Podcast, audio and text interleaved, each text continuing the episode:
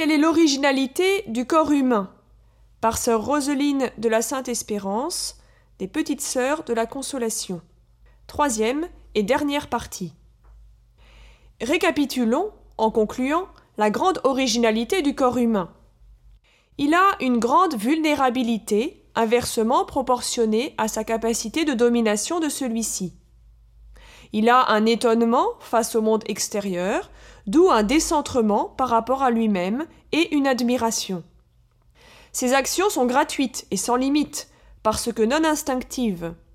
Son corps est sponsal, signe d'un sujet responsable s'accomplissant dans le don de lui-même. Son corps est le grand sacrement de sa personne humaine, le signe sensible de sa personne invisible. Cette personne invisible est honorée par la pudeur, seulement possédée par l'homme.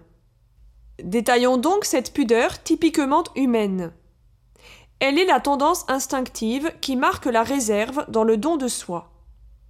Elle est la gêne spontanée devant une pénétration trop profonde du mystère de ma personne. La pudeur diminue si j'aime ou si je suis pervers, mais ne disparaît jamais complètement. Elle est la préservation innée de la dignité de ma personne.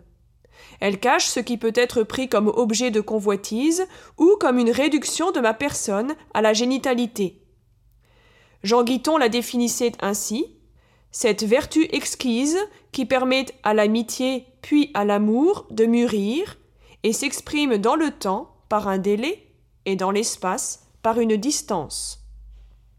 Elle doit être éduquée par mes actes, mes gestes qui ne doivent pas être sexuels, mais sexués.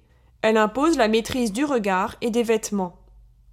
Elle signifie l'acceptation de son corps, condition fondamentale pour le redonner ensuite dans le don. Cette acceptation implique la soumission aux besoins fondamentaux du corps que sont l'alimentation et l'hygiène. Elle suppose encore de ne pas se comparer à autrui parce que comparaison égale poison. Terminons par une citation du pape Benoît XVI du 28 janvier 2008. En tant qu'être humain, il n'est jamais clos sur lui-même.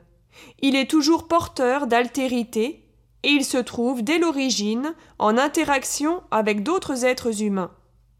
L'homme n'est pas le fruit du hasard, ni d'un faisceau de convergence, ni de déterminisme, ni d'interaction physico-chimique.